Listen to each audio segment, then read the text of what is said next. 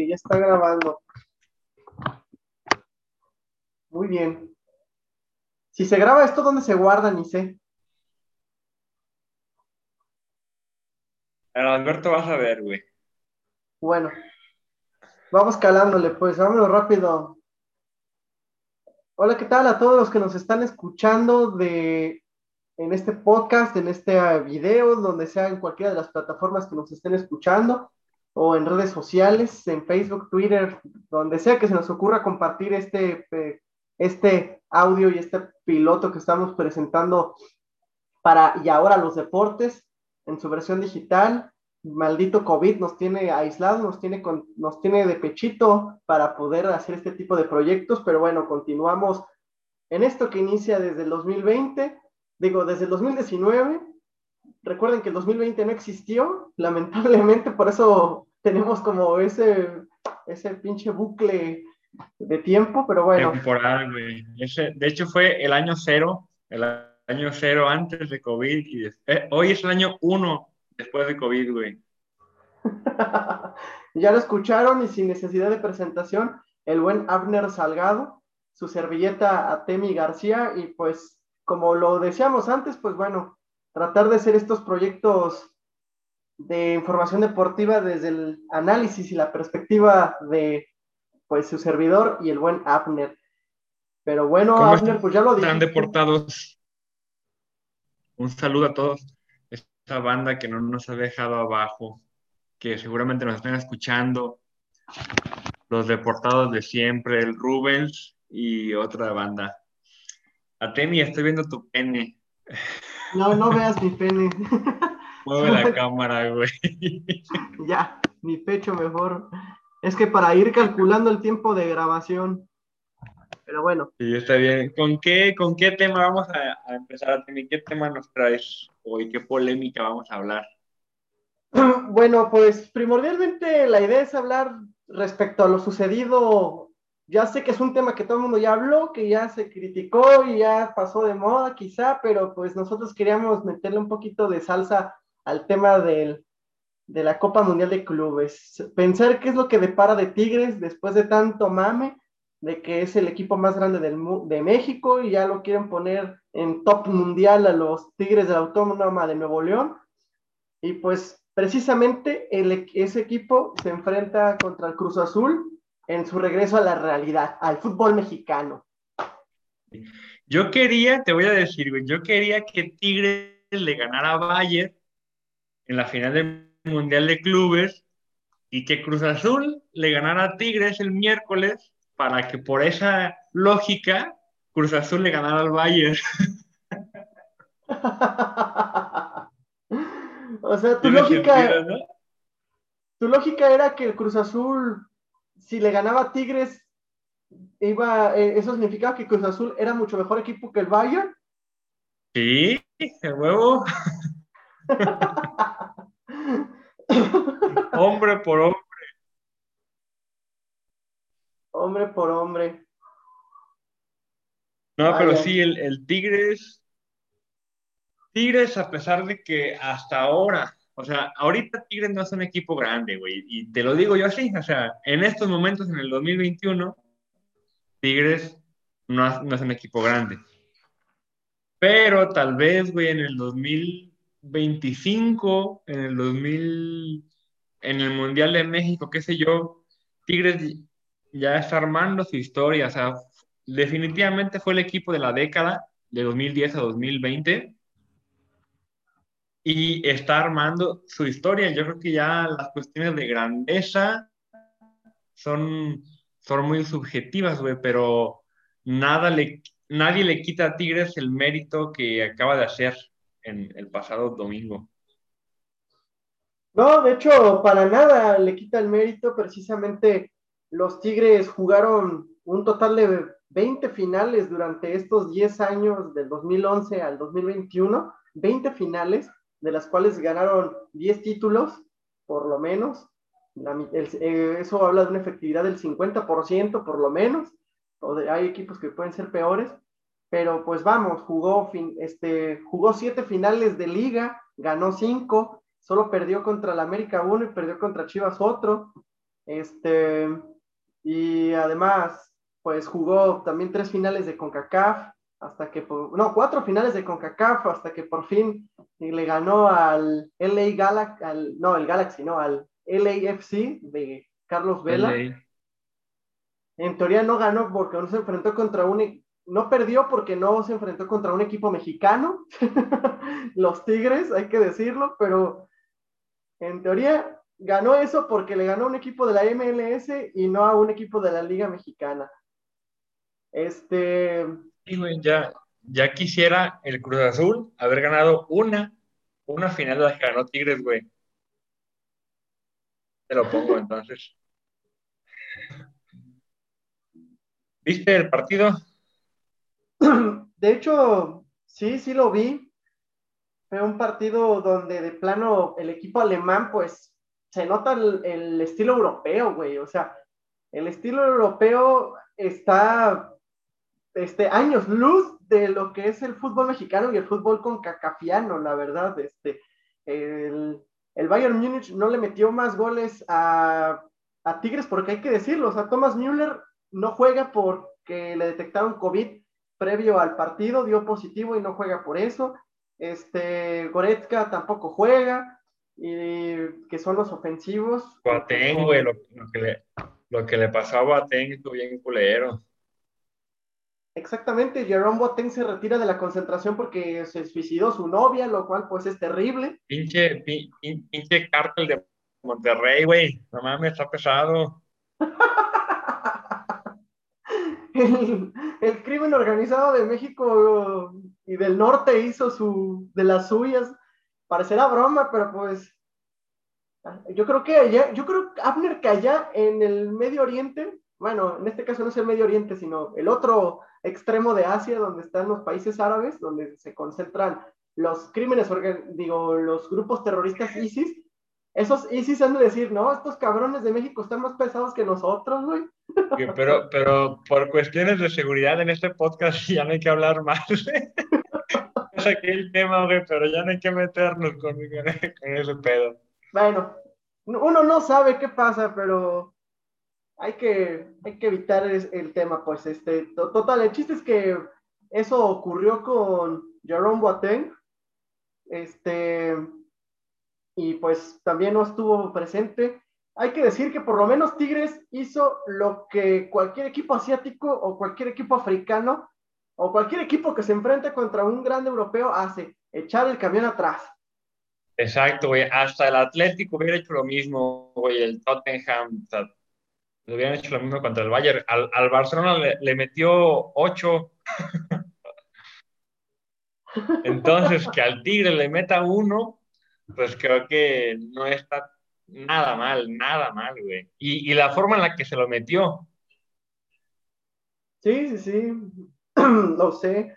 Pues, precisamente eso es otra de las polémicas que a mí me hubiera gustado que por lo menos, pues, a como estaban jugando, el partido se fuera a los tiempos extras o por lo menos decir que eh, por el mame que Tigres cayó, pero cayó dando batalla y que cayó en penales, ¿no? Eso hubiera estado mamalón.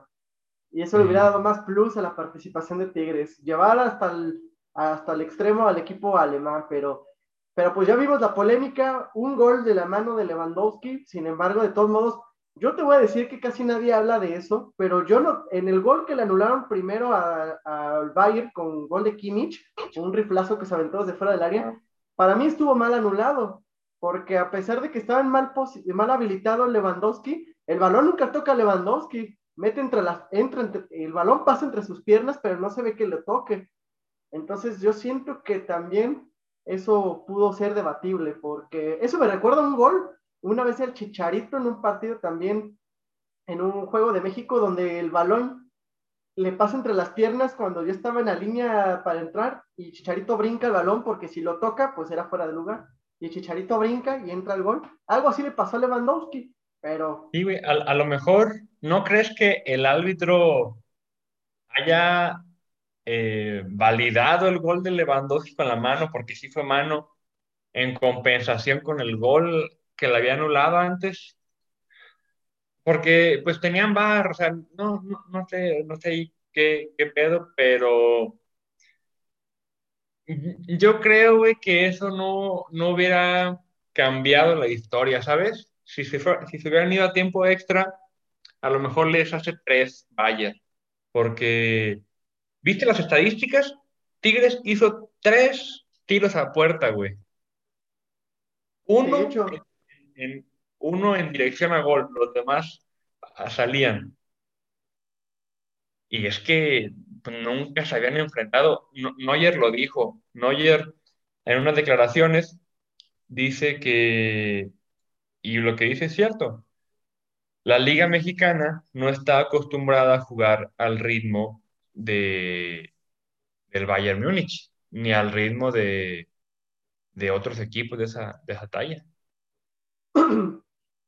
Sí, y es lo que pasa con los mismos equipos africanos y asiáticos que que ninguno está acostumbrado al juego de velocidad de todos los equipos europeos, porque la mayoría de los equipos europeos es lo que hacen, jugar a velocidad y al primer toque, o sea, la mayoría de los juegos europeos juegan así, avientan a los, al, casi a la mitad del equipo a 5 o 6 ofensivos de media cancha hacia adelante a atacar entre todos en conjunto, tocar el balón para crear una, este, eh, para abrir los espacios con las defensivas y encontrar un espacio de gol o de tiro desde, desde fuera del área. O sea, la técnica también que ellos entrenan es, pues si no encuentras un espacio para meterte hasta el área, encuentras un espacio para meter un riflazo y hacer un golazo.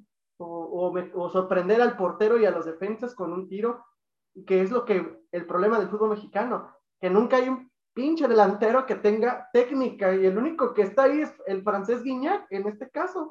Pero pues no mames, o sea, Guiñac no puede estar haciendo todo. Güey, pobre, pobre, pobre Guiñac, güey, es que. Había un meme que me dio un chingo de risa, güey, el de Space Jam. ¿Sí lo viste? Que era los, del Bayern, güey, como los, los Monsters de Space Jam. Que sería Lewandowski, Neuer, Sané. Y salían los Looney Tunes y Michael Jordan, güey, y Michael Jordan era, era Guiñac.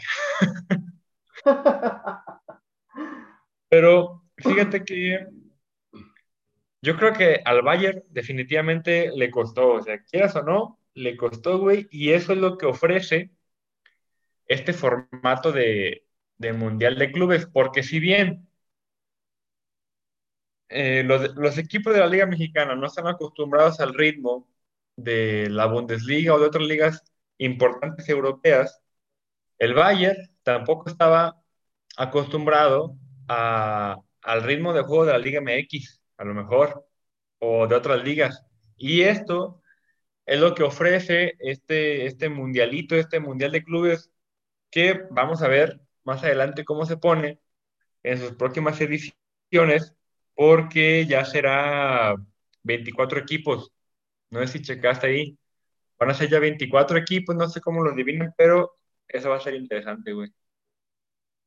De hecho, se supone que para la CONCACAF le van a tocar tres espacios, casi como en un mundial normal. Y de, hecho, la regla va a ser como si fuera un mundial de fútbol normal. Pero en vez de selecciones van a ser clubes.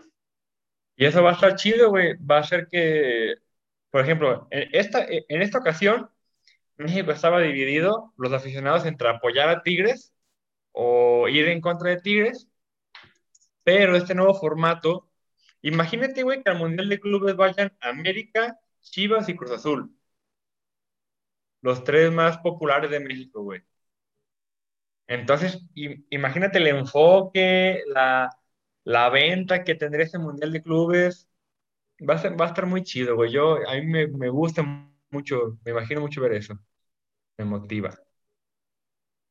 De hecho, sí, en cuestión económica va a ser una derrama económica y un mame de, aficiones y de empresas más bien involucradas para transmitir los juegos mucho más grande, porque, bueno, quién sabe si vendan los derechos otra vez nada más a las televisiones de, de televisión por paga como Fox, que son los únicos que en México transmiten los juegos del Mundial de Clubes, este, y que por lo menos ya sean un poco más abiertos los juegos como en un mundial normal, pero pues imagínate, seis equipos que vayan de Conmebol, seis equipos, ocho equipos europeos, tres de los otros dos de las otras confederaciones pues iban a generar un poco más de arraigo, este, pues deportivo, pero pues tú sabes que al final de cuentas todo esto es por pinche mame económico, tener más dinero y para explotar más la, sí, sí, sí, obviamente. el comercio. Porque pues de todos la neta... ¿Cómo? Sí, que que, perdón si, si me trago un poco, es que tú sabes la distancia y el internet, ¿no? Lo que a todos nos pasa en esta pandemia. Decía que obviamente el, el, el pedo es el, el dinero, FIFA solo está viendo eso, pero al aficionado, quieras o no, pues, pues le gusta ver esto, güey. Y va a estar muy... O sea, digo, imagínate esta, esta magnitud, que vayan Chivas, Cruz Azul y América al Mundial de Clubes, los más populares. Que vayan muchos aficionados de estos tres equipos al Mundial. Ojalá ya se pueda. Ojalá el COVID ya deje. Pero allá, donde sea que esté, se van a unir los, los aficionados de distintos equipos. Y eso, o sea, y los aficionados de Chivas y de Cruz Azul y de América van a estar apoyando a la Liga Mexicana, no como decía este güey de, de Guzmán. Pero eso va a estar muy chido, güey. Sí, de hecho, de hecho. Pero mira, y una reflexión importante que te quería hacer es que, mira, siendo francos, si esta es la última vez que se va a tener un formato de este tipo respecto al torneo mundial de clubes, este, créeme que prácticamente va a pasar muchísimo, muchísimo tiempo para que volvamos a ver a un equipo mexicano disputar una final de este, de este torneo. Porque ya con 24 equipos y con 8 equipos europeos o 6 equipos sudamericanos, pues nada, va a estar. Sí, güey, la, la, la, final van a ser dos equipos europeos el 99% de las veces. Ajá. Como en el Mundial, la, este, desde el año 2002 hasta la fecha, en los mundiales solamente dos sudamericanos han jugado a la final. Brasil en el 2002 y Argentina en el 2014. Y Argentina. Y todos los demás han sido finales europeas. Y la misma historia de toda la vida. Argentina y Brasil dando la cara por el continente americano y por el resto de los continentes. sí, güey, mendigo fútbol eurocéntrico. Tenemos que descolonizarnos futbolísticamente. De hecho, Abner, mira, para aprovechar el tiempo, porque, pues, usted, como lo decíamos al principio, estamos aprovechando las tecnologías y las, y las cosas gratuitas que nos da el puto COVID, porque Zoom, hijo de su puta madre, nada más te deja grabar 40 minutos.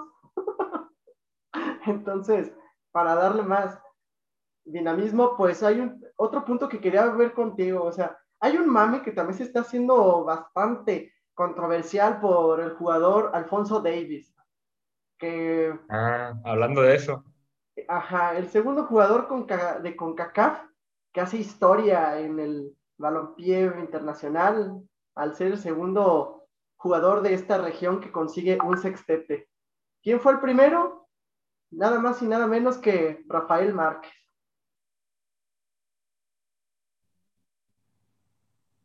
¿Tú qué piensas de eso? Pero bueno, yo no he seguido, yo no he seguido tanto a, Alfonso Davis, güey. O sea, apenas está, está pegando. Tiene el güey que como 19, 20 años de edad.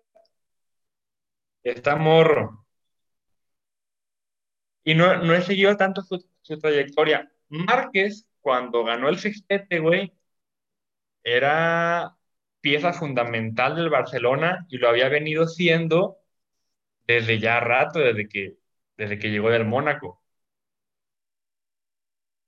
Sí, sí, sí. Eh, Alfonso Davis, no sé qué tanta participación tuvo en la Champions, por ejemplo, en la última Champions o en otras competiciones del, del Bayern. Pues mira, la verdad es que yo Alfonso Davis la primera vez que lo vi jugar fue en la final de Champions contra el Paris Saint Germain y pues la verdad es que sí es un jugador este, pues que te revoluciona toda, eh, este, toda, todo el ataque por las laterales, que crea juego este, por las bandas y pues que tiene buena habilidad, ¿no? Pues entonces en esta habilidad, pues el jugador, yo lo noté ahorita en el partido contra el Bayern, contra el Tigres, perdón, este, que pues se traía como perro al Cheque Rodríguez. Sí, güey, sí. Sin pedos, pinche chaca, ¿no? Lo bueno es que el Cheque Rodríguez supo contenerlo para no para incomodarlo y no dejarle hacerlo más este más agresivo, pero sin embargo, de todos ahí tienes al Cheque Rodríguez dando vueltas, mareándose, nada más porque el Cheque es un jugador muy, muy, este, ¿cómo se puede decir? Aferrado, ¿no? Eso es algo que se le reconoce. Y mañoso, güey, o sea, el Chaca Rodríguez tiene la maña que Alfonso Davis todavía no tiene, aunque juegue en el Bayern. Eh, y este güey de Davis, pues tiene, o sea, tiene la preparación y tiene el talento y tiene la complexión, porque ahorita estaba checando justamente como su biografía y eso, y él puede jugar por Canadá o por Ghana. Y tiene como esta complexión de los, del, jugador ganés, ¿no? Eh, me acordaba de Michael Essien, que también jugaba de mediocampista, así, güey, también aferrado, que de repente desbordaba por las bandas, sabía dar, sabía encontrar huecos, güey, o dar, o, dar pases a, los huecos justamente. Entonces creo que eso es una... Y, te digo, puede jugar por Canadá, puede jugar por, por Ghana, o en un dado caso, que se naturalizara alemán, como lo han hecho Bateng, eh, Podolski, Klose, Ozil, todos ellos, ¿no? porque sería la única forma en la que yo lo viera triunfando en un, en un mundial, güey, o en una euro. Sí, de hecho. Fíjate, ahorita que dijiste, este... Ni me escuchaste, güey, estabas en el celular, Temi. No, sí te escuché, sí te escuché. no, sí, sí te puse atención te estaba diciendo que hay un... Ahorita que quiero rescatar uno de los jugadores que mencionaste de Michael Essien, relacionado con la selección de Ghana. El problema de estos jugadores es que, pues por sus nacionalidades, pues se quedan truncados en, a nivel de clubes, exactamente, porque ya cuando tratan de explotarse a nivel internacional, a nivel selección, pues no llegan a figurar. Pues ya lo dijiste tú, jugadores africanos, porque bueno, es de ascendencia africana este Davis. Entonces, jugadores como, mm, no sé, este Didier Drogba, este Michael Essien, este Samuel Eto'o, o sea, grandes estrellas de balompié, pues que en sus selecciones pues no pudieron figurar más.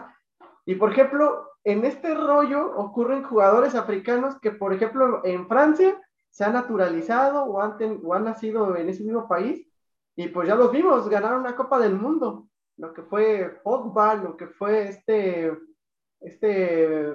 No, ha habido, ha habido un chingo que no han ganado Copas del Mundo, pero se han hecho, se han, visibilizado más, pues, Makelele, Sidorf, eh, ¿qué otro? Adebayor, Emanuel Adebayor. Bueno, Adebayor de todo, como que hubo una, bueno, no sé mucho de la historia del fútbol africano, pero como que hubo toda una escuela que, decidió irse por al, a los europeos, güey, y como que hubo otra escuela que dijo, no, hay que representar eh, nuestros países y nuestros continentes, como Drogba, Adebayor, pero unos sí se naturalizaron, güey, y se fueron eh, como Makelele, Clarence Sidor, mm, y el mismo incluso Benzema, güey, Benzema podría jugar con Argelia. Entonces, este pedo de la naturalización siempre ha sido polémica en el fútbol. Hasta aquí en México con el Guille Franco, güey. De hecho. Sí, pues. Hace poquito había un jugador de la Liga MX que estaba muy motivado por por naturalizarse, ¿no? ¿Quién, quién era? ¿Era este güey? ¿Funes Mori? Sí, era Funes Mori. Sí, este Rogelio Funes Mori. Rogelio Funes Mori. Que son jugadores que no tienen cabida en Argentina, güey. O en Uruguay o en Brasil y, se quieren venir a, a colgar de nuestras tetas, dice Nahuel Guzmán. Sí, es un pinche rollote lo de los jugadores este, los jugadores que son, que son de otras selecciones.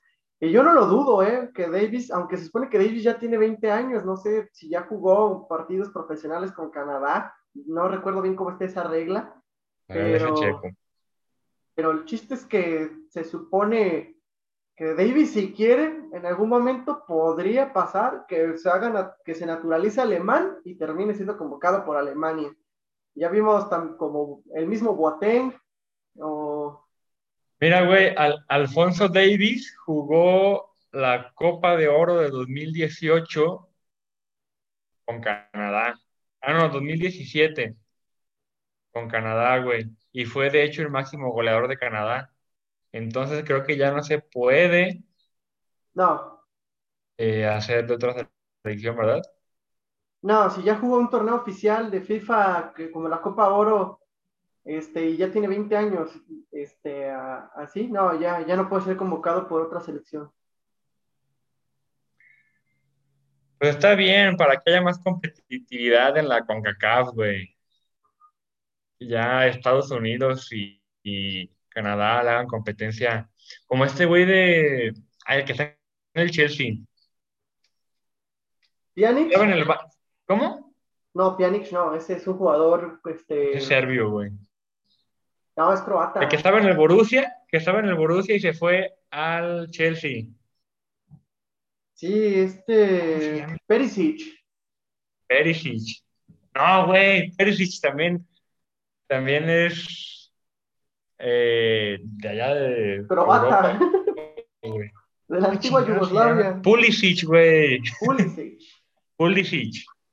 Sí, Pjanic es un jugador serbio. Este. Este. Perisic es un jugador croata.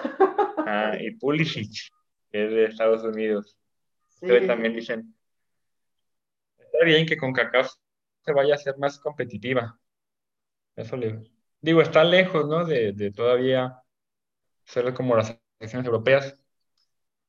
Pero el Davis ganó el sextete, igual que Márquez, igual que el Barcelona del 2009. De hecho, eso yo creo que analizar dos cosas para ir cerrando este primer podcast, señor, y primer video, primer lo que vaya a hacer ah, para las personas que nos vean. Pero lo que quería este, mencionar son analizar dos cosas. Una, pues que tú desde tu opinión me digas qué sextete te pareció más este, impresionante, el del Barcelona o el del Bayern Múnich. Ay, güey, está cabrona, ¿eh?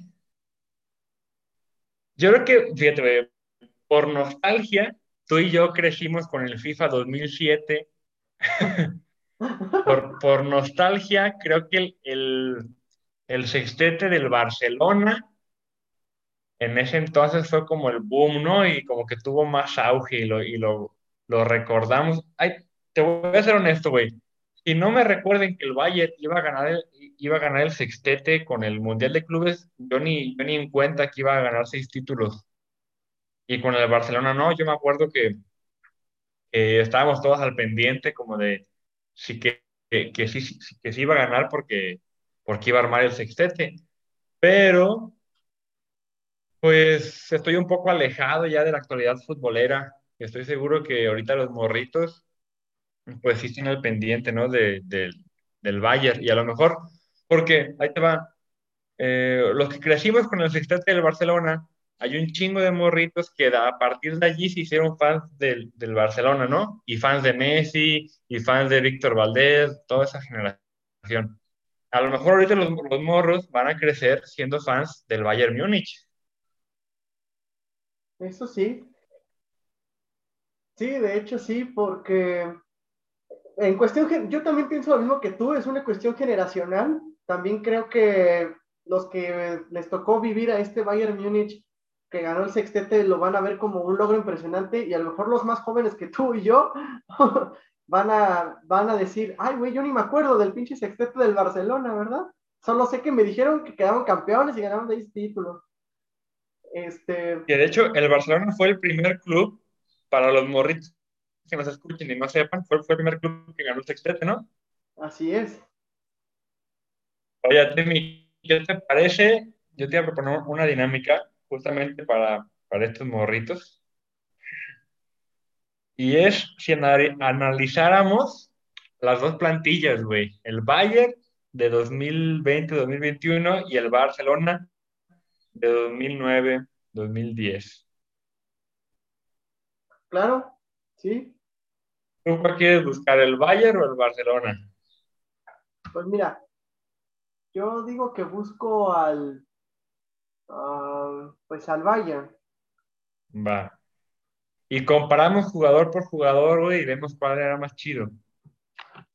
Muy bien, sí, pues te digo que, por ejemplo, yo, yo nomás terminando mi idea, nomás te iba a decir que a mí lo personal me gustó más, el, se me hace más impresionante el sextete del Barcelona porque en ese entonces el fútbol era más competitivo, en ese momento había más nivel futbolístico por cuestiones de contexto. Te explico. El contexto en el que el Bayern Múnich gana el sextete es en un contexto donde el ritmo del fútbol bajó bastante por cuestiones pandémicas y eso ya es decir mucho. Entonces, por, en ese bajo de rendimiento, pues obviamente pues el tipo de competencia se vio afectado a como el nivel top en el que se encontraban los rivales a los que se enfrentó el Barcelona en el 2009. Creo que por eso el del Barcelona todavía sigue siendo más emblemático. Sí, güey. Sí, totalmente. De hecho, es la, la final de Champions del Bayern no estuvo tan, o sea, se vio, se vio el impacto del COVID, ¿sabes? El PSG Bayern no dio tanto espectáculo como aquel Barcelona, ¿qué fue? ¿Manchester? Este, sí, fue la final Manchester United contra el Barça. Y tú sabes que aquel Manchester United también era un equipo que ya estaba medio veterano, pero plagado de estrellas. Sí. Todavía estaba Rooney, Ryan Giggs, estaba este, Hart Reeves, este, Nemanja Vidic, eh, Van der Sar. Van der este, Sar, güey. Este, Berbatov, o sea, había muchos jugadores bastante fuertes en el Sí, fue, fue el, el, preámbulo de la, de la rivalidad Messi-Ronaldo, eh, güey. Aunque me parece que Cristiano Ronaldo ya no jugó esa final porque justo ese año fue cuando se fue al, Real Madrid.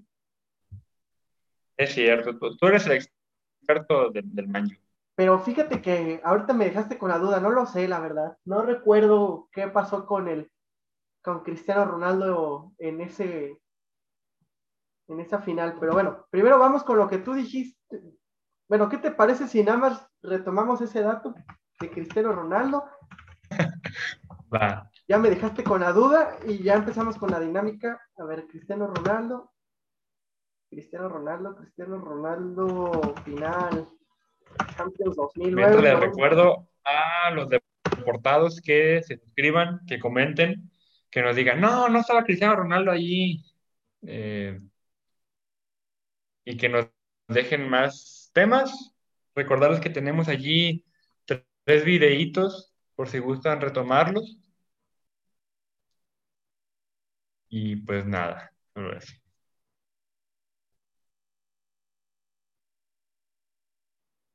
Ahora con esta modalidad en podcast, que ya todo el mundo escucha podcast. Señor Abner, después de la presentación que hiciste para la invitación para que nos sigan, pues sí, sí tenías razón. Cristiano Ronaldo todavía estaba en el Manchester United cuando se jugó esa final contra el Barcelona. Este, perdió la final contra el mismísimo Lionel Messi contra Pep Guardiola. Qué buena estuvo esa final. De hecho, Cristiano Ronaldo pudo haber sido la primera vez que ganara dos Champions League al hilo, pero lo malo es que se enfrentó con un Lionel Messi empoderado y perdió esa final porque el Manchester United era el actual campeón en ese momento. Venía de haber ganado la, la Champions del 2008 contra el Chelsea. Iban a hacer el doblete de Champions, pero el Barcelona se los arruinó. Y sí, como tú dijiste, en los principios de la gran rivalidad entre Messi y Ronaldo. Y sí. Hace eh, llama de, llama de 10 años. Ajá. Aparte, fue la única derrota en finales de Champions League que tuvo Cristiano Ronaldo. De seis finales, ganó cinco y solo perdió esa. ¿Ganó cinco finales de Champions? Sí. Las cuatro con el Real Madrid y una ah, con, el Madrid. Y otra con el Manchester. Ya está. Bueno, pues ahorita buscas al Bayern, a este fabuloso Bayern. Va a estar buena, ¿eh? Porque estoy checando aquí el, la plantilla de ese Barcelona y era todo un Dream Team. Bayern Múnich, plantilla 2020.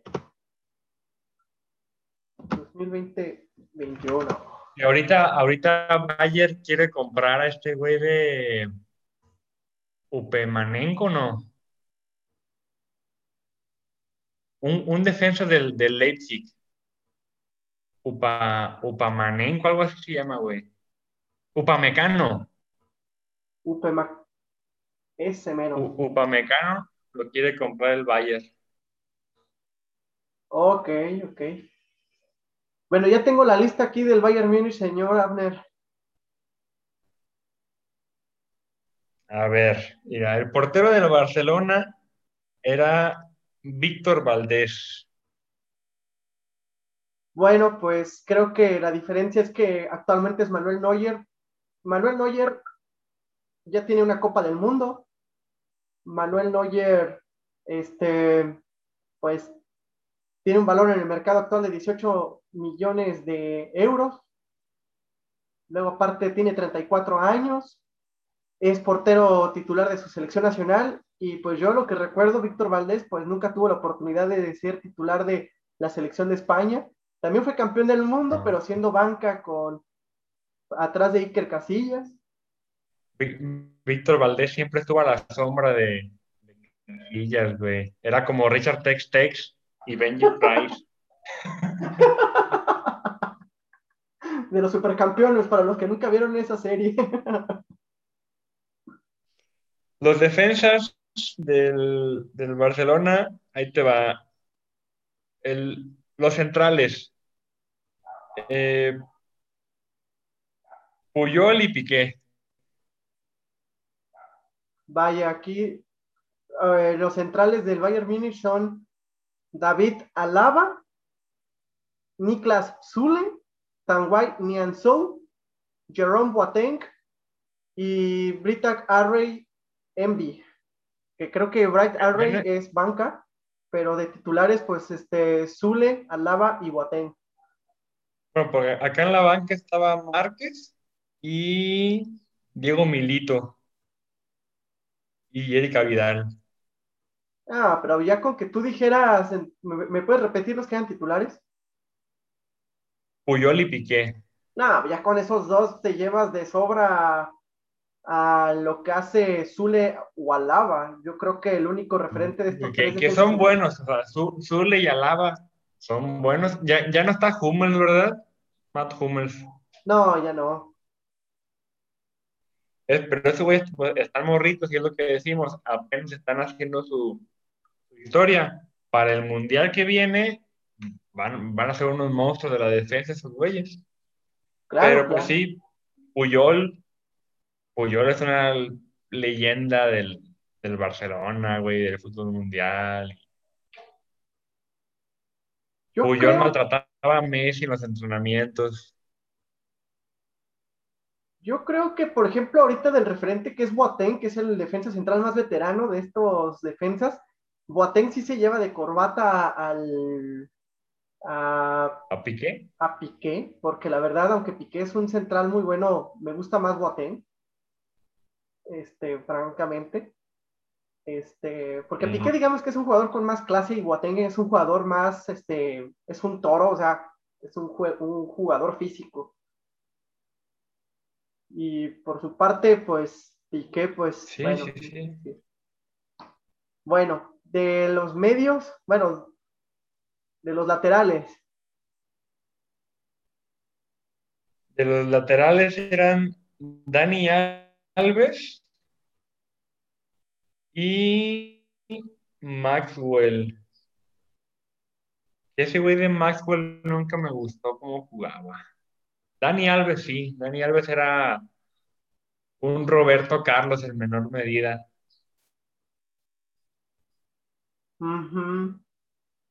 Pues acá actualmente pues es, ya lo dijimos, que está muy joven Alfonso Davis y está construyendo su historia y que está este, demostrando que puede ser una estrella mundial dentro de poco. Lucas Hernández, el que también ya es campeón del mundo con la selección de Francia. Este, Lucas Hernández. Por otro lado está Benjamin Pavard, que también es otro campeón del mundo con Francia. Este, y que pues ya lo dijimos, él fue el, gol, el que metió el gol polémico contra Tigres. Y por último está Bounazar, que es un jugador este, también de banca. Pero ya con decir Pavard, Hernández y Davis, pues ya estás diciendo de grandes. No, y luego también está, está Kimmich, ¿no? Joshua Kimmich. Eh, bueno, Joshua Kimmich pues, fue más como pivote. Ok, ok. Pero sí, digo, acá Dani Alves es el rescatable. Sí. Maxwell, pues no, no, no hizo tanto. También está Chigrinsky, pero ese güey era de, de, Ucrania. Un güey que siempre se quejaron de que lo comprara el Barcelona, que ya nadie se acuerda de él. Muta, no, ni yo. este, por otro lado, en los pivotes, pues del Bayern Múnich está Marc Roca, el español Javi Martínez, que también pues, ya, ya está dando el rucazo, y Angelo Stiller, pero yo creo que de los más conocidos pues es Joshua Kimmich y Javi Martínez. Sí, Javi Martínez, pero eso, ya, es como contención. A ver, túmbame, túmbame esta media, Temi. Esa no la, no la vas a poder comparar, güey. Ajá. Xavi, Xavi Hernández, Andrés Iniesta y Yaya Touré. Pues mira, ya con decir Xavi Hernández e Iniesta, pues esos dos son históricos, leyendas también, junto con Puyol. Creo que esos eran el, el, corazón español y catalán del Barcelona y del corazón de ese equipo histórico. Entonces, yo creo que si los comparas con León Goretzka o Tolizo o Dantas, Dantas que pues quién sabe quién sea. Entonces, yo creo que ya con eso tienes mucho de qué perder a la hora de la ofensiva. Entonces. No, güey.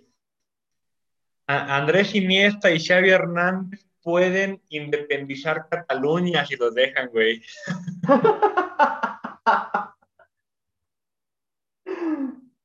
Así, así de, emblemáticos son esos güeyes. Y pues eran de los jugadores más inteligentes. Messi brillaba muchísimo por, por, por Iniesta y, y Xavi. Sí, tú lo recordarás que en ese año, si mal no recuerdo, fue cuando los tres estuvieron nominados al Balón de Oro. Sí, que fue cuando España quedó campeona del mundo. Así es. España quedó campeón del mundo, Iniesta hizo el, gol, Xavi era este fortaleza en el medio campo y te digo, y Puyol en el como central, entonces con esos tres ya tenía suficiente para hacerte volverte loco en el famoso tiquitaca. Sí, güey. Que, si, si ustedes eh, tienen, no sé, 12, 13 años, pónganse a ver un, un partido de, de ese Barcelona del 2009 jugando al, al tiquitaca. Vean, vean la final del Manchester United-Barcelona para que vean el juego que tenían esos güeyes. Bueno, y en la delantera estaba un joven Lionel Messi, de en aquel entonces 22 años,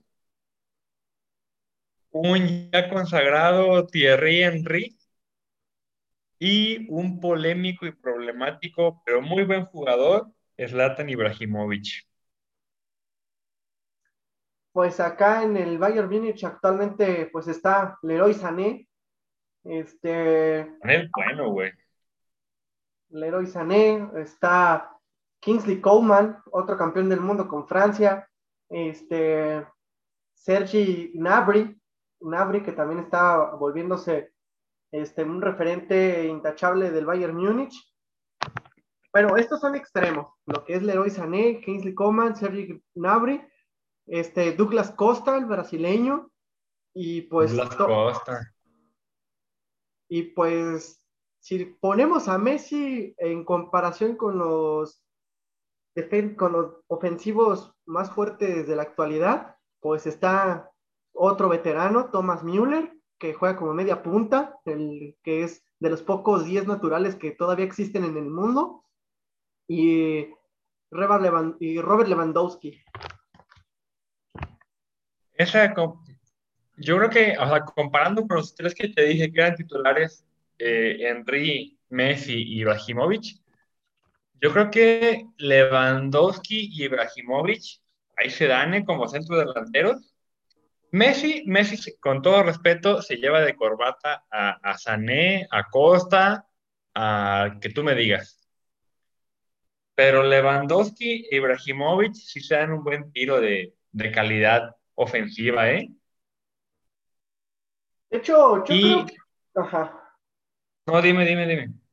Nada más iba a decirte que yo creo que si usas al Zlatan Ibrahimovic del o sea, no el que estaba en ese momento en el Barcelona, porque la neta ahí se borró por completo Ibrahimovic, pero si usas al Zlatan, que estuvo en el Paris Saint Germain, en el Milan, en el Juventus en la, o en el Inter, eh, pues yo creo que sí, sí se dan un buen tiro Lewandowski y él. Bueno, eso es cierto. Si comparas al Lewandowski del Bayern con el Zlatan del Barcelona, pues creo que gana el, Lewandowski del Bayern. Y comparando también como estas analogías de hombres de experiencia, creo que acá estaba Thierry Henry y, allá estaba, está Tomás Müller, que es como el que, el hombre de experiencia, ¿no? del Bayern. Así es, amiguito. Y pues te digo, la neta, yo creo que el jugador que también le haría el tú por tú a Lionel Messi, aunque bueno, Messi este, no juega tanto, bueno, ya en Argentina siempre lo ponen a jugar como media punta y como 10 a este Messi, siempre. Por eso no brilla la selección, por eso no brilla en la selección de Argentina, haciendo paréntesis, porque eh, lo ponen a jugar para el equipo y para los ofensivos, y en el Barcelona toda la vida es al revés, él es el delantero punta y juegan contra, para él. Entonces, es lo que a veces en la selección de Argentina no saben qué hacer, porque como tienen tres, cuatro delanteros estrellas, entonces, pues no están acostumbrados a jugar para Messi. y ya cuando quieren jugar para Messi es cuando mejor le va a, Argentina, pero bueno, ese es otro tema para otro podcast. El punto es que actualmente algo que a mí siempre me ha gustado es que Thomas Müller siempre ha sido un media punta natural y en ofensiva también ha sido pues, pues bueno, sabemos su historia desequilibrante. Fíjate que haciendo otra, una, una comparativa en general, porque hay otros eh, eh, jugadores que no mencioné de, ese Barcelona, como lo son Boyan Kirkic, eh, Sergio Busquets, Pedro, eran cantera en aquel entonces, cantera del Barcelona. Boyan Kirkic fue una promesa que nunca nunca se consolidó. Eh, Sergio Busquets y Pedro, pues un poco. Pero comparando eso, veo que un chingo de esa plantilla de Barcelona era, era cantera. O sea, Valdés, Piqué, Puyol, Xavi, Iniesta, Messi, Boyan, eh, todos sus güeyes eran, eran, eran, cantera del Barça. Y creo que eso es también un punto de comparar y creo que el Bayern, Bayern lo que ha hecho, Bayern es, el Real Madrid de Alemania, ¿no?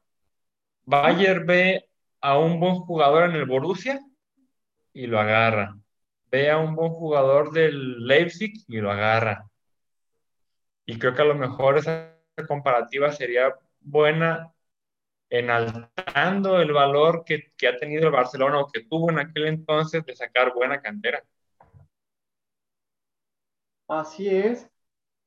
Sí, pues el Real Madrid es, este, prácticamente es lo que hace. Uh, ve a cualquier pinche jugador de su misma liga empezar a brillar y se lo llevan, o el Barça también hace eso. Este, y el Bayern Múnich, pues ya lo viste con el caso de Hummels, Lewandowski, este, que eran jugadores, o el mismo Mario Götze, este, que eran jugadores que habían brillado en su momento en el Borussia y se los llevó este, el Bayern Múnich.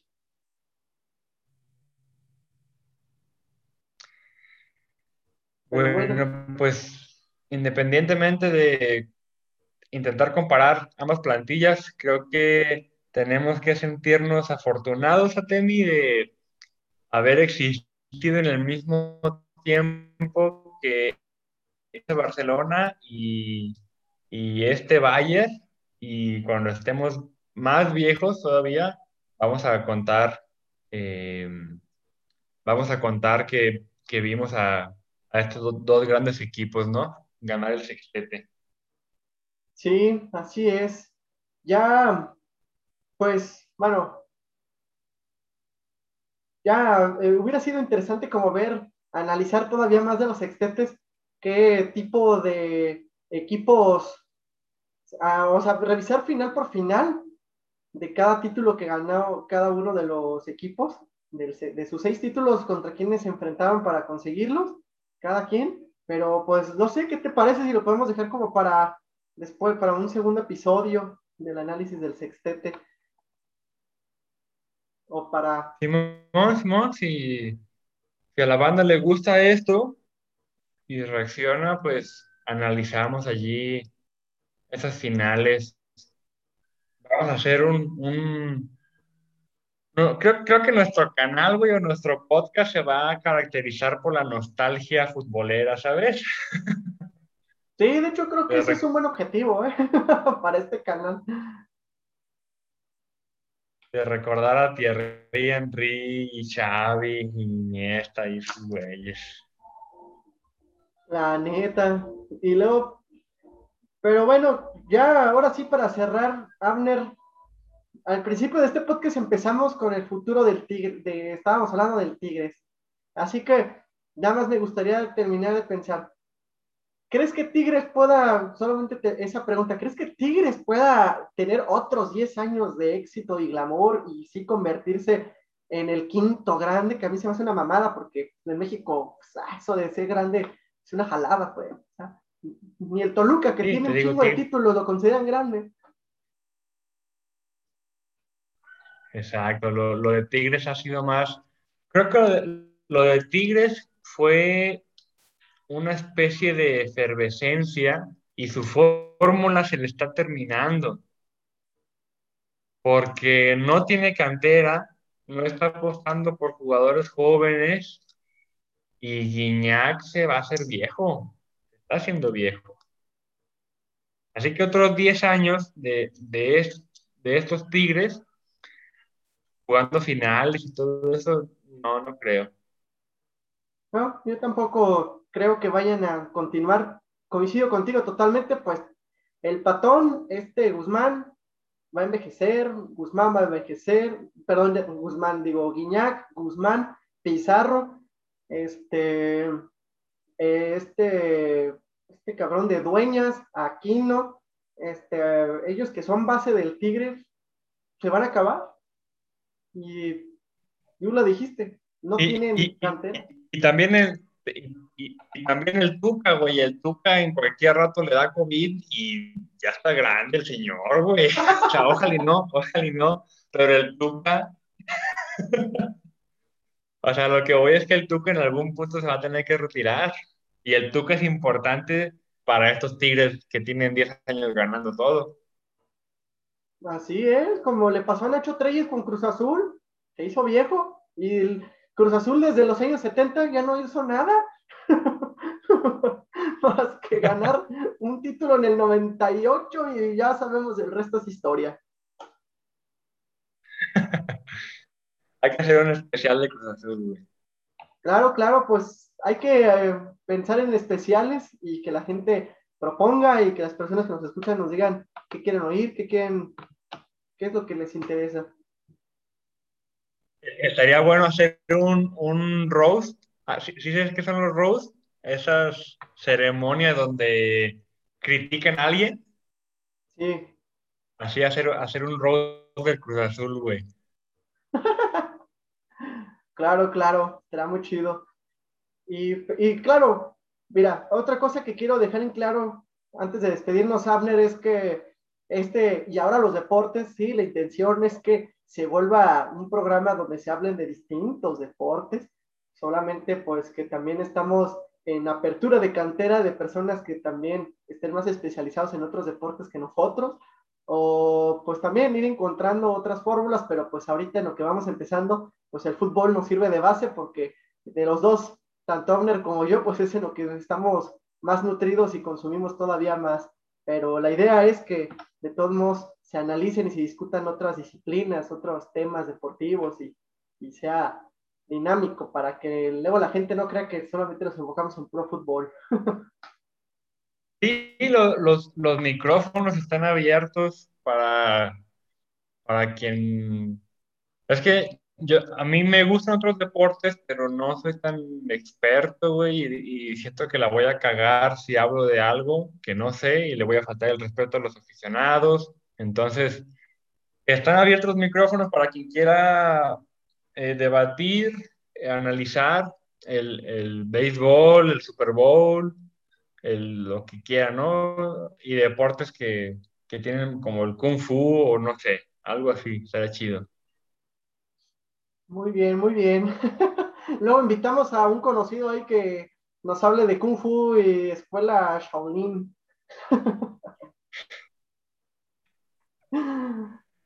Está bien, Abner, pues, ¿algo más que agregar antes de cerrar este primer episodio? No, nada, Temi, agradecerte, eh, agradecerte a ti y a la gente que, que nos está escuchando, recordarle que así como este proyecto, hay, hay más proyectos de podcast que están saliendo en, en escena ocotlense, jalisciense, y pues que los esperamos y nos den muchas gracias por todo su apoyo. Sí, este, pues también, como lo dice Amner, pues ahí hay otro proyecto en el que está, él es el que lo encabeza principalmente, pero que pues también me ha estado invitando a colaborar en, entre psicólogos. Bueno, yo lo estoy haciendo periodista al Abner y él me está haciendo psicólogo. Entonces, este, pues también sigan el, su proyecto que se llama Cosa de Locos. Este, también lo encuentran en Spotify, lo encuentran en Instagram, lo encuentran en Facebook, Cosas de Locos. Entonces ya van tres episodios de Cosas de Locos, repito, y que lo escuchen. Yo he tenido la oportunidad de participar en los primeros tres capítulos y pues ahí también es una comunidad de emergentes que quieren uh, discutir de temas de calidad de los juegos de la mente y la estabilidad mental del humano y sus locuras, desde la mano amena, divertida y, y pues, digamos, ocurrente de Abner Salgado y los famosos Club de la Marmota. También busquen los de Club pues, de la pues Marmota, tienen su Facebook, ¿eh?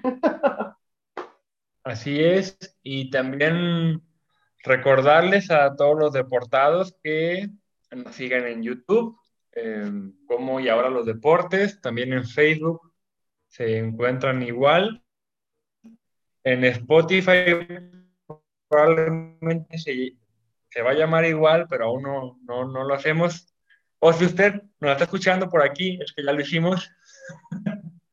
pero también síganos, eh, denle like, suscríbanse a Y ahora los deportes con Atemi y muy bien, pues muchas gracias, nos despedimos y hasta la próxima, jóvenes y jóvenes.